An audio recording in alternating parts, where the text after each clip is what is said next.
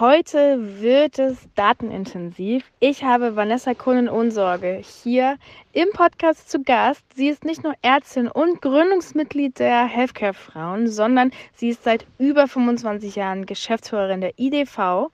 Ähm, und ich würde sagen, die Expertise, das Know-how rund um Daten sucht erstmal seinesgleichen. Iconic Talks der KI-Podcast mit Maria. Herzlich willkommen, liebe Vanessa. Ich freue mich sehr, dass du heute dabei bist. Ja, lieben herzlichen Dank, Maria, dass ich dabei sein kann. Ähm, bin sehr gespannt auf unser Gespräch und ja, wir legen los, oder? Auf jeden Fall. Es gibt ja einiges zu besprechen. Immer wenn ich dich sehe, weiß ich eigentlich gar nicht, was ich zuerst fragen soll. Für mich bist du ja eigentlich so ein bisschen die Koryphäe, wenn es um das Thema Daten geht. Aber vielleicht ähm, stellst du dich einfach noch mal kurz selbst vor. Ja, ich bin Vanessa Konin-Ohnsorge. Ich bin im Businessleben die Geschäftsführerin der IDV in Bodenheim. Unser Unternehmen gibt es seit 50 Jahren und wir befassen uns tatsächlich ähm, seit 50 Jahren, ich natürlich nicht persönlich, ich erst seit 25 Jahren mit dem Thema Daten im Gesundheitswesen und wir kommen aus dem Bereich Daten für die pharmazeutische Industrie und da speziell für Vertrieb und Marketing. Und der äh, zweite Punkt ist, ich bin die äh, Gründerin oder eine der Gründerinnen, aber ich bin die Initiatorin der Healthcare-Frauen. Und äh, bei den Healthcare-Frauen befassen wir uns mit dem Themen Gesundheit, Frauen und Führung. Und Gesundheit ist natürlich ein sehr, sehr breites Feld, wo auch Daten wieder mit hereinspielen. Und ich glaube, das ist auch heute unser Thema. Genau, das ist ja auch, wie wir uns kennengelernt haben. Ich werde es nie vergessen, äh, für alle, die natürlich nicht dabei waren. Ich habe Vortrag über KI gehalten. Vanessa saß da und hat die ganze Zeit ähm, sich gefreut, weil es auch um das Thema Daten und Datenschutz und wie setzen wir Daten für KI richtig ein ging. Deswegen ist natürlich die Frage liegt einfach nah. Du hast das die ganze Branche jetzt so lange beobachtet. Wie wie ist der Umgang mit Daten? Wie hat er sich weiterentwickelt? Wie ist er aktuell? Was denkst du sind die wichtigsten Themen, auf die wir aktuell schauen sollten? Wie hat er sich entwickelt zunächst einmal? Also das, äh, die gute Nachricht, Good News dabei ist, dass das Thema Daten äh, immer prominenter wird. Das Thema Daten ist an sich ein, ein Thema, was äh, eigentlich immer in Richtung IT geschoben worden ist und äh, viele Menschen im operativen Business ähm, oder auch in der operativen Arbeit äh, von der medizinischen Seite, das hatte ich eben nicht gesagt, ich bin ursprünglich Ärztin, ähm, die befassen sich nicht so sehr mit der Seele der Daten, Daten. Und langsam fangen die Menschen an, sich mit den Daten auseinanderzusetzen und auch mit dem Thema, ähm, wie gewinne ich Daten, wie verbinde ich Daten, wie werte ich Daten aus. Aber es ist immer noch etwas, was, wie gesagt, eher in die IT geschoben wird und äh, mit dem man sich nicht so sehr auseinandersetzen möchte. Aber ich bin guter Hoffnung, dass da das Bewusstsein jetzt langsam größer wird. Wir kommen ja auch beide gerade aus dem parlamentarischen Abend gestern. Da ging es ja auch um das Thema Daten und. Hier ging es um den äh, Gender Data Gap und ähm, hier ging es um die Forderung, dass, ähm, dass auch hier eine, eine Geschlechtergerechtigkeit in den Daten entstehen muss. Also dass man nicht nur Daten sammelt, unabhängig vom Geschlecht, sondern dass man geschlechtsspezifisch die Daten sammeln und auch auswerten muss. Also nicht nur das Sammeln, das war ja das, was ich eingangs gesagt habe, sondern auch die Aus Auswertungen der Daten müssen geschlechtsgerecht durchgeführt werden, denn ähm, auch das kam gestern beim Parlamentarischen Abend wieder ganz klar heraus. Es ist eine Gefahr für 50 Prozent Bevölkerung und damit natürlich für die Frauen, wenn diese Daten nicht genutzt wird. Und hm, es ist so ein bisschen auch äh, dem gezollt, dass man vielleicht die Daten gar nicht so auswerten konnte, weil sie gar nicht vorlagen, weil es hier auch dazu gar keine Regularien ähm, gab oder auch äh, Daten über ähm, XY-Chromosome, sprich Frauen, ähm, überhaupt gar nicht erfasst wurden, weil die Frau mit ihrem Hormonzyklus eigentlich viel zu komplex war. Und nun sind wir an der Zeit, dass wir einfach wissen, es ist eine große Gefahr für Frauen, wenn dies nicht getan wird. Und wir sind in der Lage heutzutage dazu. Ja, es war ja super spannend. Wir haben ja auch ähm, gestern Abend ein bisschen was gehört zu dem Bereich, wie schützenswert sind Daten und wo müssen wir da so ein bisschen aufpassen. In, in Zeiten von elektronischer Patientenakte und so weiter, wie, wie siehst du das? Hast du das Gefühl, wir regulieren eher über oder wir sind noch weit hinterher? Hast du das Gefühl, das Bewusstsein in dieser Richtung ist stark genug? Das Bewusstsein ist stark genug, ja, aber es wird immer nur ähm, erstmal auf die personalisierten Daten und nominative Daten geguckt. Und ähm, ich glaube, es findet eine Überregulation statt und es findet auch eine Diskussion in die falsche Richtung statt, denn die Daten müssen ja nicht personalisiert oder, oder ähm, auf Personenebene. Man kann ja auch pseudonymisieren der Daten, man kann Daten aggregieren auf höhere Ebenen, man kann gewisse Kohorten feinräumig, feinzellig ähm, durchführen und diese Daten nutzen, sodass meine Meinung ist, dass der Datenschutz über den Gesundheitsschutz oder über die Menschen eigentlich gestellt wird. Und das ist ein Bewusstsein, ähm, was aufgebrochen gesprochen werden muss. Denn wenn wir in ähm, andere Länder gucken, nicht nur europäische Länder, auch außereuropäische Länder, wird das anders gehandhabt. Und wir müssen natürlich hier ähm, sehen, dass wir auch den Anschluss nicht mit dieser Überregulation einfach verpassen. Jetzt kommt ja, ich glaube, Ende des Jahres der AI Act gesamteuropäisch raus. Wie siehst du den und würdest du sagen, wir, wir schaffen dort wirklich auch eine Klammer, die alle Länder mehr oder weniger auf den gleichen Stand bringt? Nun ja, das ist ja immer so, wenn man also europäische Richtlinien hat, bedeutet das ja nicht, dass das direkt in die Länder äh, reinfußt. Ne? Das sind dann ja immer Empfehlungen, die dann erstmal getroffen werden, die aber nicht äh, unbedingt bedeuten, dass die Länder die auch wieder gesetzlich umsetzen. Und in Deutschland müssen wir für alles irgendwelche hm, Entwürfe haben. Wir brauchen neue Gesetze, wir brauchen hier die Regularien dazu.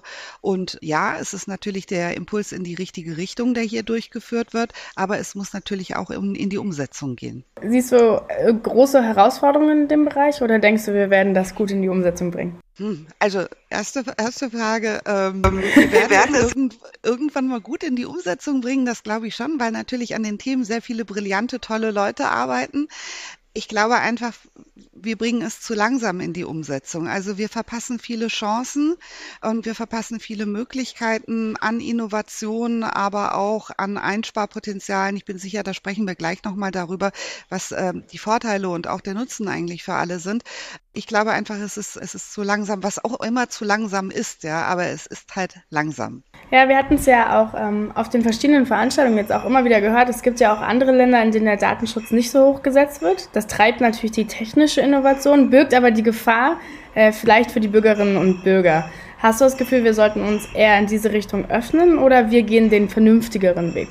ich weiß nicht, ob Öffnen unvernünftig ist. Wir brauchen, ähm, äh, wir brauchen, wir brauchen einfach hier äh, Möglichkeiten, wie wir, wie wir äh, damit, damit umgehen. Ja? Das heißt, es müssen einfach niederschwellige Regeln geschaffen werden, die aber sicher sind. Datenschutz ist, Datenschutz ist gut und Datenschutz ist richtig und wichtig, aber am Ende des Tages wird es zu Lasten der Bürgerinnen und Bürger sein. Hm. Jetzt äh, haben wir viel über Daten geredet, aber wir wissen ja, Daten sind ja vor allem deshalb gerade so hoch diskutiert oder eins der Themen, warum sie so diskutiert sind, weil sie die Grundlage von künstlicher Intelligenz sind, die ja vor allem im Gesundheitsbereich sehr viele Lücken schließen soll.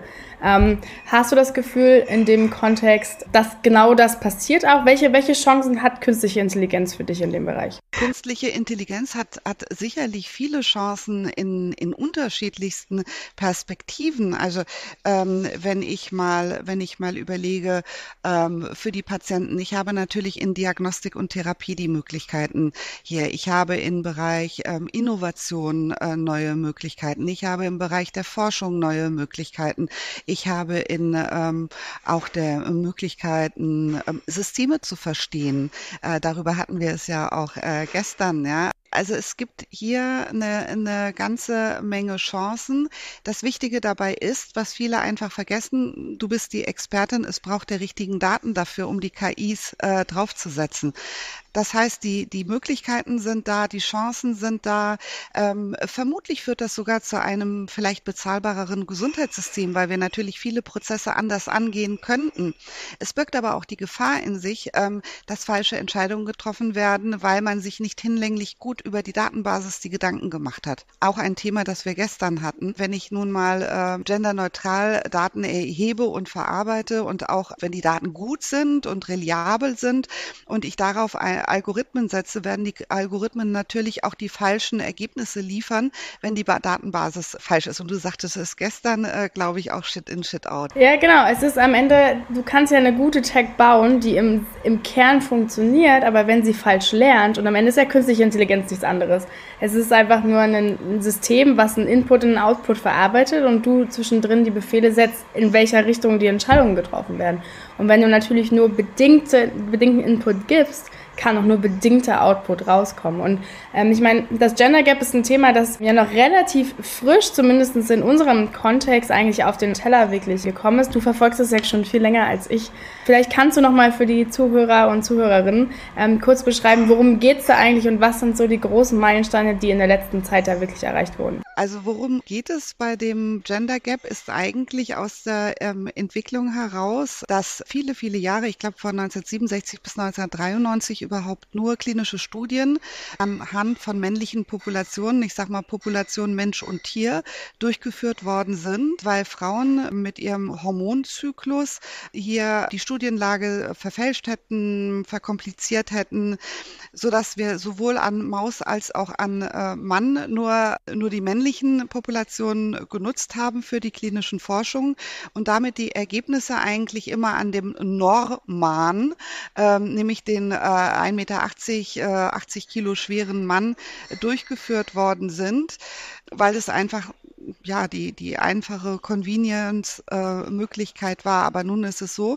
dass wir damals äh, damit 50 Prozent der Menschen einfach ähm, vergessen und es ist an der Zeit, dass wir hier einfach einen Schritt weitergehen. Das ist übrigens nicht nur im Gesundheitswesen, sondern ähm, altes Beispiel sind da die Crash-Test-Dummies. Das bis heute werden die Autotests ähm, an dem männlichen Crash-Test-Dummy durchgeführt und es hierzu noch keine Vorgaben gibt, da dies an weiblichen Crash-Test-Dummies durchzuführen. Das heißt, Frauen sind immer als kleine Männer gesehen worden, was ist, was sie natürlich nicht sind. Und damit ähm, kommt es eben zu diesem äh, Gender Health Gap, dass alle Medikamente äh, dementsprechend eigentlich auf Männer ausgerichtet sind.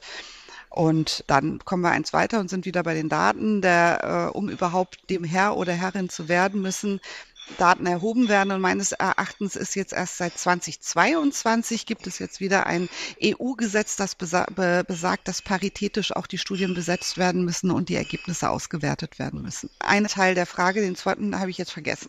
Ja, ich auch, weil es einfach viel zu spannend war, dir zuzuhören. Ich sitze auch immer wieder, wenn die Beispiele kommen, wirklich mit großen Augen da wir haben es ja gestern auch wieder gehört, zum Beispiel die ähm, äh, Impfung gegen Covid-19. Ne? Also zwar in der Vorbereitung 50-50 die Studien gemacht, in der Nachbereitung dann doch wieder, ich glaube, ähm, zu großen, über 60 Prozent, glaube ich, habe mir die Zahlen nicht genau gemerkt, dann doch wieder nur Männer sozusagen in der Langfriststudie aufgenommen. Daher kriegt man natürlich Fragezeichen, ja. Das ist total unverständlich. Was denkst du, in welche Richtung wird es gehen und wie kann zum Beispiel Technologie hier helfen, wirklich auch schneller ähm, zum Punkt zu kommen. Weil ich muss noch mal eine Anekdote, äh, die habe ich heute, glaube ich, schon 20 Mal erzählt. Ich fand es so spannend, also nicht positiv spannend, ja, ähm, zu hören, dass ja zum Beispiel auch die gesamte Ausrüstung, ja, also die chirurgischen Hände zum Beispiel, wenn Eingriffe gemacht werden, auch auf Männer ausgelegt sind. Das heißt, bei mir als Otto-Normalverbraucher entsteht ja sofort das Gefühl, sollte ich mich jetzt also lieber von einem Mann äh, sozusagen ähm, operieren lassen, einfach nur weil die Geräte auf ihn eingestellt sind. Das ist ja eigentlich also totaler Wahnsinn. Wie denkst du, können wir mit künstlicher Intelligenz oder Technologie hier sozusagen ähm, diesen, dieses Gap einfach schließen oder helfen, schneller vielleicht voranzukommen? Was, was sind die Gedanken in dieser Richtung? Beziehungsweise, wir haben ja gestern zum Beispiel auch gehört, es wäre schön, wenn wir Daten multiplizieren könnten, damit wir das Gap vielleicht schneller schließen. Was denkst du, in welche Richtung geht das? Und sind wir da schon auf dem richtigen Weg oder was fehlt uns vielleicht noch? Also es fehlt zunächst einmal das Bewusstsein in den, in den Firmen dafür. Das ist irgendwo da. Ich hatte jetzt heute ein sehr interessantes Meeting auch darüber. Ähm, und da habe ich dann äh, die entsprechende Verantwortliche auch gleich ähm, angesprochen zum Thema ähm, der, ähm, der Studien, ob die denn berücksichtigt hätten äh, in ihren Studien, ähm, dass die Au Datenauswertung auch äh, ähm, äh, ja, äh, genderspezifisch dann auch äh, oder gendergerecht auch durchgeführt wird. Und dann sagte sie mir, Geschäftsführerin eines großes Unter großen Unternehmens, sagte, Mensch, das ist ein guter Punkt. Ja, Also müssen wir als allererstes Mal, müssen wir weiter daran arbeiten, dass das Bewusstsein dafür da ist. Das ist das Erste. Das Zweite ist, ähm, wir brauchen vernünftig ähm, äh, gespeicherte Daten, wir brauchen vernünftig geordnete Daten, wir brauchen große Datenmengen. Und auch hier muss das, ähm, muss das äh, Verständnis bei denen, die das tun, nämlich diejenigen, die die Studien erheben, dass diese Daten eben auch dementsprechend dann auch vorliegen. Und wir müssen uns überlegen, wie wir Daten vielleicht aus unterschiedlichen Studien dann wieder zusammenfügen. Also wir müssen uns überlegen, wie kriegen wir überhaupt die kritische Menge an Daten, um überhaupt dann am Ende des Tages Algorithmen drauf laufen zu lassen. Und wenn wir das ordentlich tun, ähm, dann haben wir eine Chance hier relativ schnell, das weißt du wieder, äh, weil du aus einem Tech-Unternehmen kommst, weißt du eigentlich, ähm, dass es dann so schwierig nicht ist, die Algorithmen darauf laufen zu lassen. Aber es müssen die Hausaufgaben ordentlich gemacht werden. Und am Anfang hatte ich gesagt, das Bewusstsein muss da sein für die Daten. Ähm, und es braucht etwas, was ich immer gerne als Data Literacy bezeichnet. Es braucht die Menschen, die verstehen, die Seele der Daten, auch das hatte ich eingangs gesagt, aber auch die Verarbeitung der Daten und das im Kontext wiederum mit den Fragestellungen auch äh, ähm, richtig zu stellen. Und wir müssen, wir müssen hier eine, ein, ein, ein Datenbewusstsein in den Unternehmen jeglicher Natur dafür, dafür schaffen, für diese Daten. Das ist ein wichtiges, wichtiges und das einzig objektivierbare Gut ist, das wir haben ähm, und dass es sehr sensibel und sehr ordentlich auch zu betrachten ist. Ja. Du kannst dir nicht vorstellen, wie viel, wie viel äh, Daten noch tatsächlich in Excel-Listen gehortet werden und auch in Excel-Listen ähm, herausgegeben werden, was für mich immer ein super Gräuel ist. Ja. Dann sage ich immer, warum macht ihr das? Ja. Ja, also doch, ich kann mir das vorstellen, weil wenn ich, wenn wir unsere Partner treffen, ist das sehr häufig auch ein Punkt. Und ähm, ich finde was anderes spannend, was du aber gesagt hast. Das Bewusstsein fängt ja auch, also einmal dabei an, dass du es selber erfahren kannst. Bei KI ist das auch immer so ein Thema, ja. Bei Daten noch schlimmer. Was ist das eigentlich? Die meisten Menschen reden darüber und können sich eigentlich gar nicht vorstellen, worüber wir eigentlich sprechen. Weil es wird immer, ich sehe das zum Beispiel auch in meinem Umfeld, ja, Daten, ich kann meine Daten nicht rausgeben. Meine erste Frage ist immer, nutzt du Facebook? Nutzt du WhatsApp? Also da gibst du ja auch alle deine Daten raus. Die Frage ist immer, wie gut machst du den Menschen erfahrbar, wofür sie das machen? Und ich glaube, das ist ein Punkt, der auch extrem entscheidend ist. Ähm, ich werde mal angeguckt, Maria, warum redest du so viel über Kommunikationspsychologie? Ja, du hast doch hier ein KI-Unternehmen.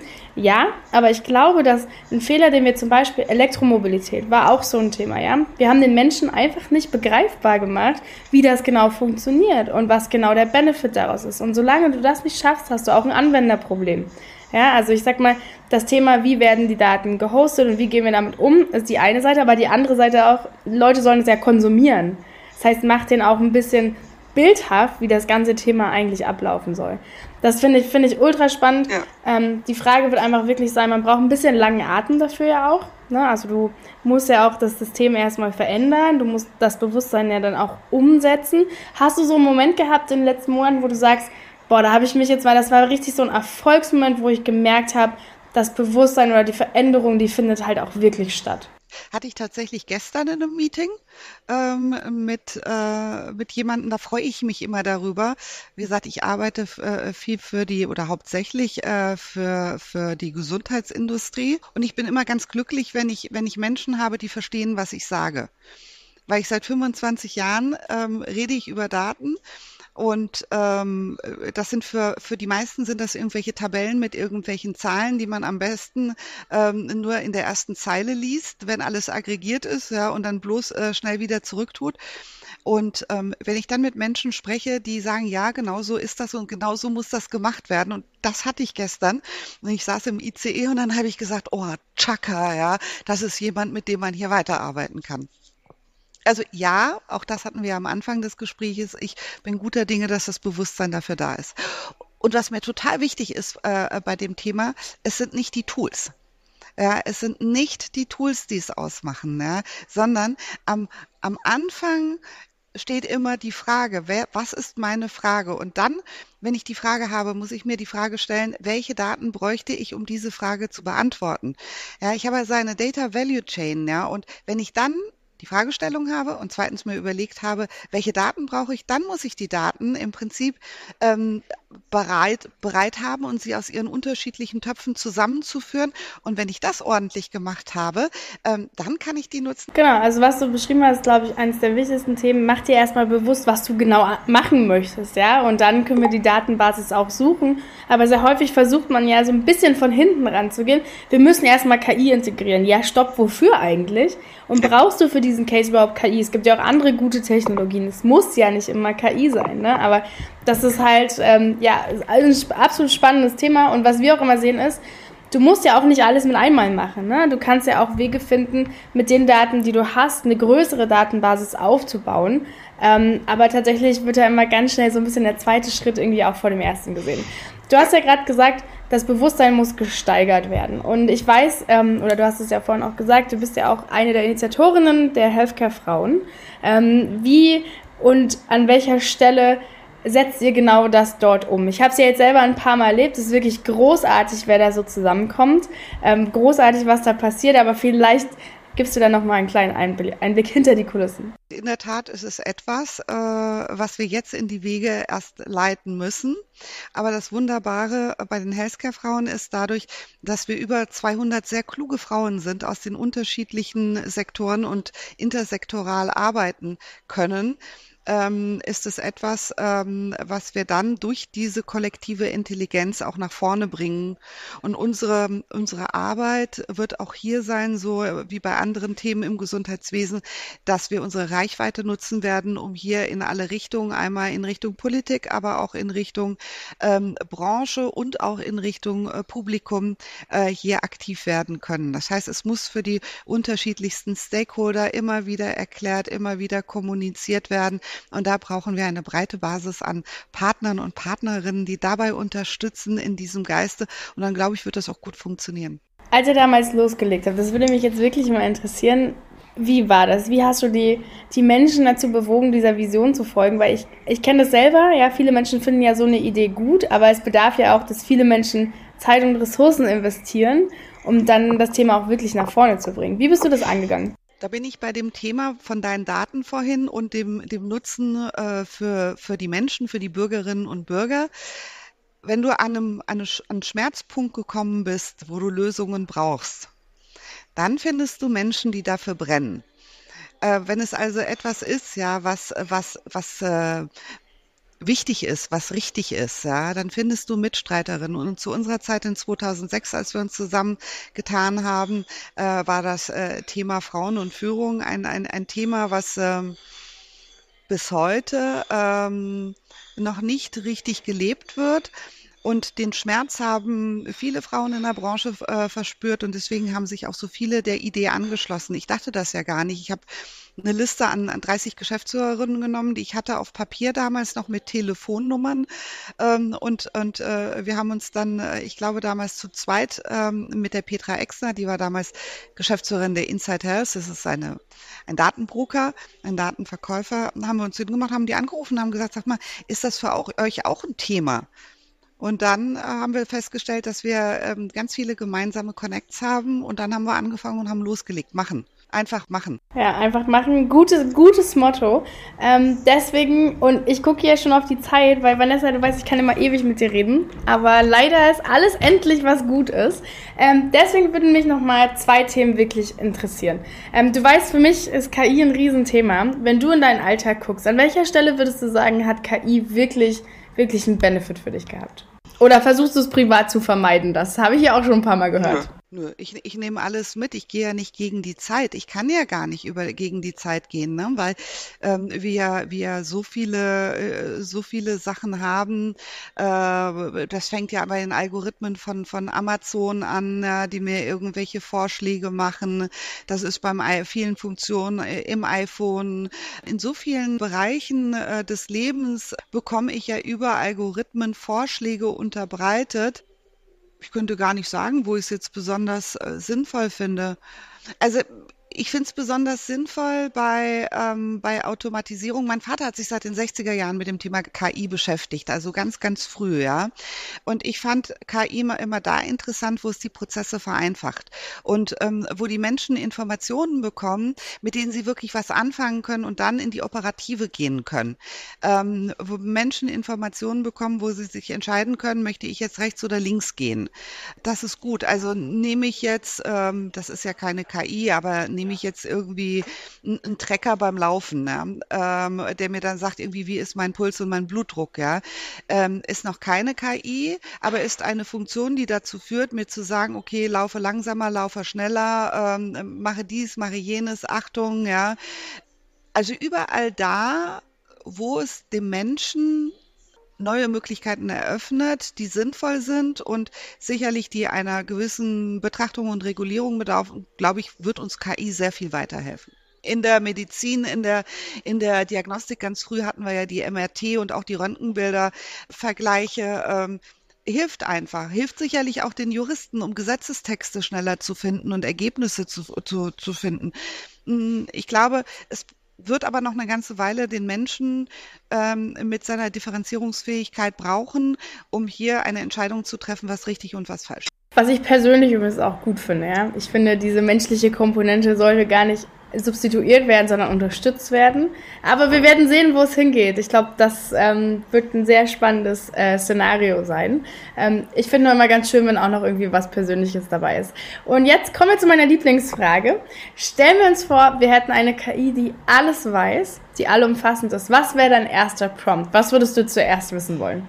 Also über mich persönlich wollte ich, glaube ich, ganz wenig wissen wollen ähm, weil ich würde es schrecklich finden. Also ich würde nicht die Fragen stellen, bleibe ich gesund? Ich würde auch nicht die Frage stellen, was muss ich tun, um gesund zu bleiben? Ich kann es dir gar nicht sagen. Was wäre denn deine? Ja, das, äh, das habe ich mich eigentlich, das hat mich noch nie einer gefragt. Das ist tatsächlich witzig. ähm, ich glaube tatsächlich, ich würde in die Richtung gehen, so wie was sollte ich tun, um weiterzukommen? Also ich kann das jetzt auch nicht so gut in Worte fassen, aber ich finde es immer sehr spannend, ähm, ich bin jemand, ich kann schwierig stehen bleiben. Ich würde gerne mal wissen, wie, wie kann ich mich auch weiterentwickeln, was sind die nächsten Themen. Und wenn ich ab und zu in die Glaskugel schauen könnte, so was sind die Themen von morgen, worauf kann ich mich vielleicht inhaltlich schon mal ein bisschen vorbereiten, fände ich super spannend. Ähm, aber ich habe tatsächlich hier schon schönere Antworten gehört als meine eigene jetzt. aber weißt du, was ich schön finde? Vielleicht lassen wir es doch einfach so stehen man soll ja vielleicht auch gar nicht alles wissen, weil dann lebt man das Leben auch bewusster und dann nimmt man es auch wirklich wahr. Das ist genau das, was ich gerade meinte. Die menschliche und die technische Komponente, die können sehr schön zusammenspielen, aber das Leben an sich findet ja doch irgendwie vor Ort und live und zwischenmenschlich vor. Und das ist ein wirklich wunderschöner äh, Schlusssatz und ähm, ja, bedanke ich mich bei dir, bedanke ich mich, dass äh, du die Zeit genommen hast, mit mir zu sprechen. Und ja, bedanke ich mich bei dir, dass wir uns auch im echten Leben kennen. Ja, da freue ich mich auch sehr und ich bin gespannt auf alles, was wir noch zusammen ähm, erleben werden. Ähm, vielen, vielen Dank für deinen Besuch hier und ich kann es kaum erwarten, wenn wir uns wiedersehen. Mach's gut, bye bye.